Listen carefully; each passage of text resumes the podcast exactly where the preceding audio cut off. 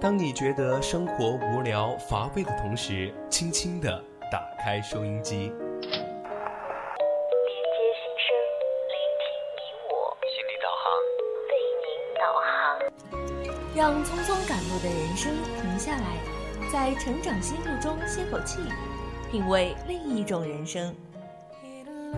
让被生活紧绷的脸在小常识中松弛一下，露出久违的笑容。岁月里变得干涸的心田，在这里，在这里接受一滴滴情感的甘露。这里是心情驿站，你我的心灵避风港。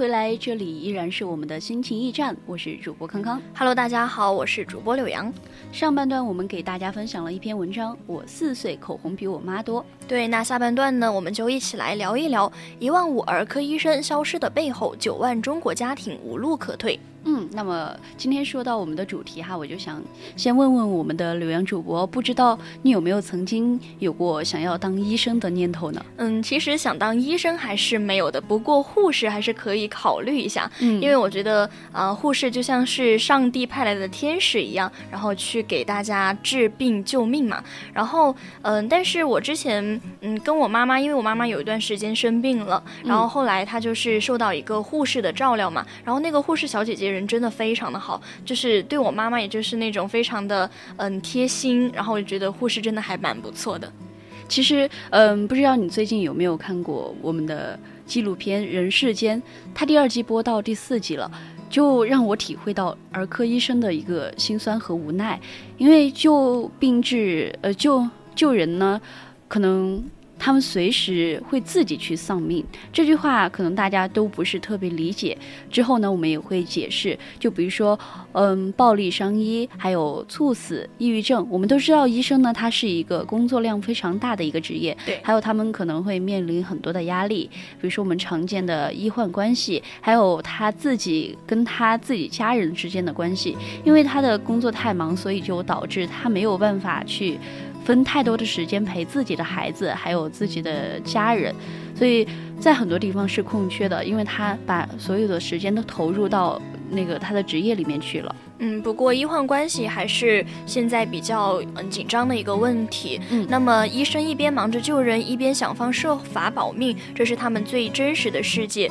所以今天我们就要来对这些问题好好的进行讨论。嗯，那么对我们今天话题感兴趣的听众呢，就可以加入到我们的听友群二七五幺三幺二九八参加节目的互动，也可以关注我们的官方微博、微信，微信搜索 FM 青春调频，微博 @VOC 广播电台，关注更多的节目信息。没错，想和主播一起讨论这个话题的小伙伴呢，也可以拨打我们的热线电话零八三幺三五三零九六幺，或者拨打零八三幺三五三幺幺幺四，和主播一起聊一聊关于医生和患者之间的话题。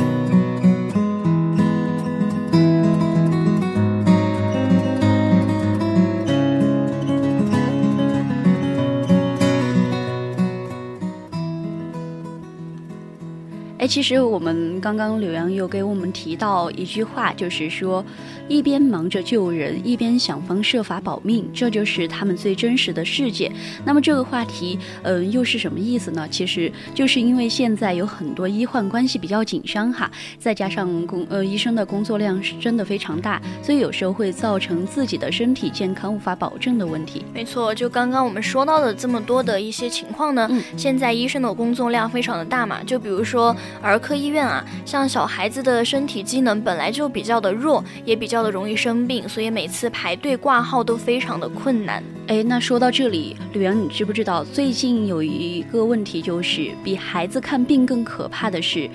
儿科医生正在消失这个问题，但是说到这里，我还是相信医生这个职业会比别的，嗯，一些职业更容易找到人生的存在感。一个医生他也是说，他们科室建立到现在为止呢，已经是四年，四年呢，呃以内。就辞了四个医生。他们想要招一些比较年轻的大夫啊，年轻的医生是真的非常的难。嗯，其实医生这个职业，说实话还是非常的有神圣感的。嗯，因为你相当于是在和死神做斗争，就是把人从鬼门关拉回来吧，对吧？然后，嗯，这个医生的话，其实数据就显示啊，正在消失的有十万的儿科医生。那么在二零一七年的时候呢，我国的儿科医生缺口已经超过了二十万，但是医生的总数就仅仅只有十万人。我国现在，嗯，就十四岁以下的儿童大概是有二点六亿，那十万儿科医生要服务二点六亿的儿童，也就意味着一个医生要服务二千六百名。就医生平均工工作八个小时来算的话呢，一个医生就要接诊六十到八十名的患者儿童，甚至是更多。那么这个工作量听起来就是非常的大了。嗯，那刚刚听到你跟我们分享的这一组数据里面，我又想起来在《人世间》第八集里面哈，ICU 的儿科主任朱晓东就告诉我们一个骇人的真相：比孩子看病。更可怕的是，就是儿科医生正在消失，因为有一些科室，有一些科室他可能只招两个名额，但是就会有六个人来报名。但如果是儿科儿科室的话，有八个名额，就只会有一个人来报名。而且就在他说话之间呢，又已经又走了一名医生，这也是告诉我们，儿科医生他真的是一个比较难找的一个职业，还有很多人他可能就会因为一些关系不愿意到这个行业里面来。嗯，你知道我说了这么多，我的脑海里面在想一个什么样的问题吗？什么问题？就是儿科医生啊，我觉得要当儿科医生的话，可能一定要年轻一点，因为你要去跟小孩子打交道嘛，年轻一点会比较容易的跟他们相处，但是。就家长方面来看呢，可能他们会更加愿意去选择一些比较年龄比较大的医生，因为他们会觉得大的够，对他大的医生他们就嗯比较的有经验，可能就比年轻的医生更加容易幸福，所以我觉得这也是一个矛盾的点所在吧。因为一个行业里面，你不可能永远都是一些，嗯，就是老一点、资历老一点的在里面做事，他总要汲取一点新鲜的血血液进去，然后就会，呃，每个行业也是，比如说这个医生，他不可能永远都是一些，呃，老医生在里面做，还有一些，我觉得针对儿科这一个方面的话，还是年轻的医生跟儿儿童比较好沟通一点，然后，但是和家长的这个想法又产生了一些矛盾，所以。嗯，也有人说深夜的儿科比春运火车站还多。但是也有人埋怨哈，医生只用三五分钟就接诊一个患儿，不知道李阳你有没有在医院看到这样一个现象？就是，嗯，比如说你这里需要医生来帮忙，然后那个医生他好像急匆匆的来，就急匆匆的走了，然后有时候并没有把你的问题解决到彻底。对，有时候因为他们太忙了嘛，然后就会呃非常简单的就说出你的病症，然后给你开一点药。有时候就觉得啊，医生这种比较非常快速的，就觉得自己心里面就会觉得你并没有把。把我的病仔仔细细的看清楚，然后我就会不太相信他的诊断。有的时候，这个时候就会产生一系列的摩擦，然后我觉得这个时候就会体现出一种不是，嗯，双方不是特别的站在对方的立场上为对方去考虑。因为我们都知道，呃，医生呢他是比较忙的，他不只是。呃，你这一个病人，他还有很多的病人。虽然说，呃，这个时候他可能不是跟你解释的那么清楚，但是他是真的已经有时候已经很累了，有时候他脑袋有时候嗯反应不过来，嗯，这样的。其实说到这里啊，现在很多学生嘛，他们也会去选择从事嗯医学这一方面的研究，对，因为啊就。一些很简单的道理嘛，医学首先就是赚钱，对吧？还有其他的一些各种各样的原因。其实，在医学生的这门他们的这个传说里面，就流传着一个顺口溜，就是说“金科眼，银外科，打死不去小儿科”。就是年轻的医学生呢，他们宁愿去内科啊、妇科，也不想来儿科。但是他们造成的后果就是，十五年的时间里，我国的儿科医生仅仅增加了五千人，但是每年有八十万的医科生毕业成。成为医生的只有二点二万人，而成为儿科医生的就仅仅只有三百多个人。一边是新增医生的人数锐减，科室连人都招不满，那么另一边呢，就是儿科医生逐渐的离开了这个行业，可以说是两边都有窟窿，这样怎么填都填不满。但是刚刚柳阳跟我们分享的这些数据里面呢，然后又衍生出一个新的话题，就是儿科医生的消失之谜。其实网上有爆出三个真相，也是说的真相之一就是治病救人的医生呢，随时可能会丧命。大家可能不是特别明白这呃这个意思，就是我举个例子吧，就是二零一六年的时候，山东莱钢医院。儿科医生李宝华被患儿家属砍成重伤，不治身亡。他当时身中二十七刀，头部多达十二刀。这些数据还有这些事例，我觉得都是蛮骇人听闻的。嗯，这些事例其实已经嗯不是什么新鲜的事情了，而是随时都发生在我们的生活当中。哎，像在电视或者是新闻里面啊，就有很多，比如说手术做失败了的医生，他们嗯就首先想到的是要赶快的走，不要不要跟这个家属有正面的冲突嘛。对，这还蛮可怕的。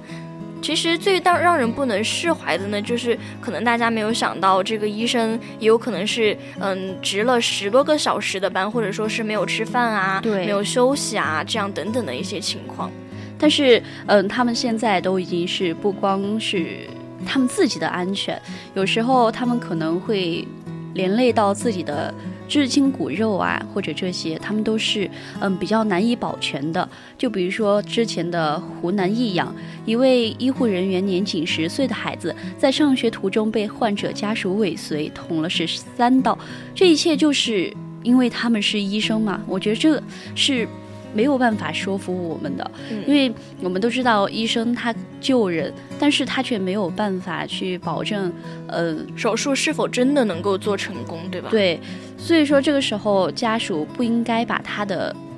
那个他和医生之间的关系，然后一些冲突矛盾，然后牵扯到医生的家属里面去，我觉得这是一个蛮可怕的现象。嗯，其实这么说的话呢，医患关系有的时候真的非常的不好处理。嗯，但是一句话呢，就是说透了，双方都缺少一种换位思考。那么，呃，医生可能。缺少对家属的那种非常急迫的想要治好病的这种心情，那么家属呢又缺少了对医生这种嗯辛苦工作了十多个小时的一种理解。就比如说，嗯，孩子喊声疼，然后父母就会对医生呵斥等等的这一些的情况。其实，在医院里面呢，就很很多，嗯，比如说像实习护士嘛，他们去给那些人扎血管嘛，呃，去抽血那些，如果是嗯扎得很疼的话，那些病人。人就真的可能会发脾气，但是嗯，我就是我妈妈在生病的那段时间嘛，然后我就你在她旁边就是陪她养病那些，我真的看到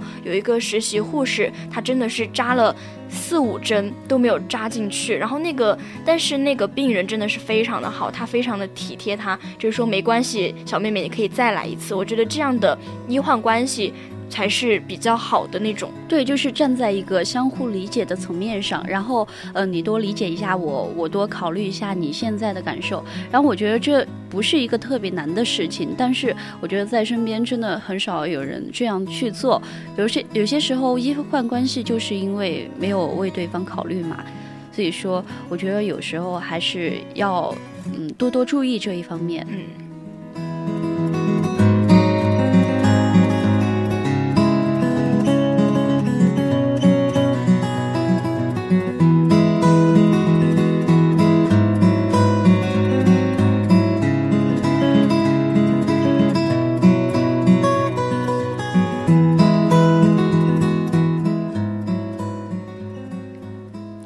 现在话说回来哈，就说到我们刚刚说的三个真相。真相二呢，就是与儿科医生的付出成反比的是他们的工资水平。其实根据调查，有百分之七十六的儿科医生工资在五千元以下，其中有一半的人呢，工资不足三千，顶着难以想象的压力，每天都是超负荷的运转，到手的工资却连自己都养不活。这也是我觉得我们可能有很多人。如果不是进入到这个行业里面的话，根本就没有办法理解。因为在我们的想象中，可能医生就是高薪，非常有钱。还有就是我爸妈所说的金饭碗，就是嗯，因为我爸妈他以前也想我去学医啊，或者怎么样，他们总觉得这个职业就比较稳稳定。但是我们没有想到他们的工资水平却嗯。还是有点低的。医生其实他们的工资跟他们的职位还是成正比的吧？像比如说主治医师，肯定跟实习医师的他们的工资肯定不一样啊。但是他们现在，呃，就比如说一些护士，他们整天，嗯，就像我们听说的，就比如说我一些朋友啊，他们在学，嗯，就是护士方面的，每天忙成那样，但是好像听他们工资也是不是特别多，所以说就造成这样的一个问题，儿科医生的付出和他的工资水平不，呃，就是成反比，然后我觉得这也是，嗯。蛮不能理解的，但是，嗯，工资水平就在这儿，所以说。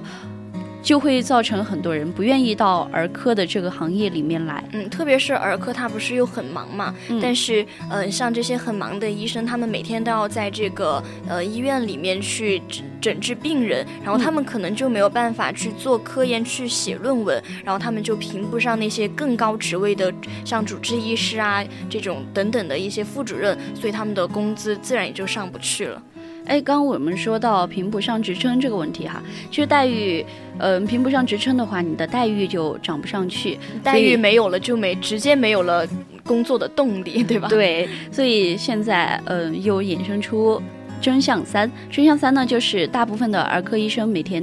都要工作十六个小时，他。听起来这个数字还是蛮可怕的，就要想我们要是每天都工作十六个小时的话，连续一周、连续一个月、连续一年，我觉得我们人会变成什么样子？所以可想而知，他们真的是非常的辛苦。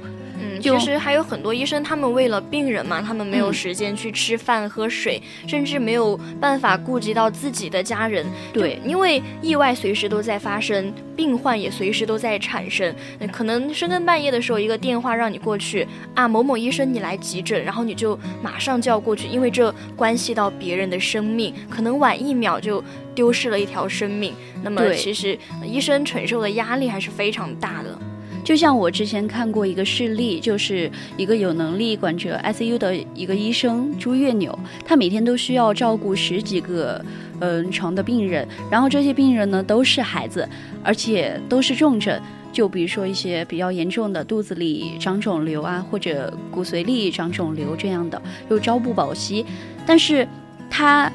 没有想到的就是，他还有自己的孩子。就比如说，他每天就会一头在病房里看着病房里翻江倒海般的生死，一头呢又是女儿一去不复返的童年。我们都知道，嗯，呃，如果医生特别忙的话，他自己家里这边也会比较疏忽。那这个时候他选哪个呢？怎么选？其实他根本就没有选择的机会，因为他根本连回家的时间都没有。他所以，他能做的就是给家里阿姨打个电话，嘱托他女儿给做点好吃的呀，或者，嗯，好给他女儿买点好玩的。其实他能为自己女儿做的就只有只有这么多了。嗯，其实，在病患和亲人之间的这些选择的矛盾啊，不是一个医生的常态，而是所有的医生常态。他大概每天都是十六个小时的工作，他们牺牲了健康，牺牲了休息时间，甚至于牺牲了自己亲人的陪伴。那么付出这样大的代价，后来的回报却是呢？少得可怜的工资，还有家人的不理解，甚至是患者的纠缠、打骂，甚至是生命的威胁。那么，真实镜头下的儿科医生，就让我们觉得又熟悉又陌生了。对，其实，在我们外界外界看来，哈，他其实就好像觉得医生他高薪，还有稳定，社会地位也非常高，但是几乎没有人去深入调查他们真的生存现状。就抛出他们的工资低、工作压力大，还有一些就是晋升难啊、猝死啊、医闹啊、暴力伤医这些问题，他们也在承受，就是来自生活各方面的压力。其实白大褂下面的他们呢，也是有普通家庭的一些普通人。没错，所以呢，我们说了这么多，就可以理解为什么说医生一边忙着救人，一边又在想方设法保命。对，因为这才是他们最真实的世界。所以我们就不难理解为什么有百分之三十四的儿科医生会在两年内内有。辞职的计划，那么在基层的医院里呢，这个比例已经到达了百分之四十一。所以啊，当这批医生也离开之后，我们就要思考一下，等待着我们的到底会是什么了。刚我们说到的这个话题，儿科医生大逃亡的背后，上千万家庭退无可退。其实早在二零一六年的时候，就有频频爆出，由于儿科医生紧缺，医医院被迫取消儿科的急诊夜诊。去年一月，一场全球肆虐的流感，就像以前的一些比较嗯严重的一些呃流感，然后就会嗯有很多孩子生病，因为我们都知道孩子身体机能比较差，然后就有很多的孩子到医院去看病，然后这个时候呢，医生又忙不过来，所以就让中国的各个医院里都挤满了病患，但是医生们纷纷都累倒病倒。不知道大家有没有呃思考过，其实，在我们的生活当中呢，大家如果有病了的话，很多人会选择去比较大城市的医院，因为他们会觉得那里的医生会比较的好，然后对健康会比较的有保障。所以呢，嗯，在上海的各个医院的儿科啊，平均排队是需要四个小时。那么在深圳的儿科医生一天要接诊三百个患儿，可以想象一下他们要工作多少个小时。不少医生会带病坚持。那么，天津的三甲医院就因为儿科医生全部病倒，导致儿科停诊。这样听起来还是蛮夸张的。对，没错。但是也是这个时候，部分人他才惊觉自己的孩子其实早就已经身处危险之中了，只是大家并没有发现这个问题。就像石田一良之前在。嗯，反自杀俱乐部里面说，人们往往会对别人的危险处境毫无察觉，只是因为自己没有置身其中，所以就会变得非常的愚钝。这就是人类的通病。嗯，我们还会发现，在现实生活中，嗯，不少人会对医生进行道德绑架。就比如说，嗯，比如说医生可能他需要现在需要解决一些自己的事情，对吧？但是，嗯。这这些患者的家属就会说啊，我这里是人生病了，或者说是这是一条人命，你现在就必须要马上着手这边的事情，而放弃你自己的那些事情。你不这么做的话，你就是道德不好，你没有医德。然后这样来说，去把这些治病救人上升到一个道德的层面，对他们进行道德绑架，其实这也是紧紧捆绑医生的一个原因。对，就像那那一句话，他说你跟他讲道理，嗯，他跟你讲道德，就是。是说，刚刚李阳跟我们分享这些话，其实他们的言语，我们就听到句句诛心哈。这也是成了压垮医生的最后呃最最后一根稻草。其实他们很快就会意识到，儿科医生大逃离的背后呢，将是九千万家庭的退无可退。就像以前，嗯，广州日报就有发布消息说，中山大学附属第一医医院的东院，二十一名儿科医生中有四名被民营医院高薪挖走，月薪三万还不用上月上夜班。嗯，所以我们就可以清楚的知道，医生其实也非常的不容易。那么在我们的生活中呢，还是要对医生多一点的理解。那么医生也要给家属多一点的关爱，然后彼此站在对方的角度来进行一些考虑。对。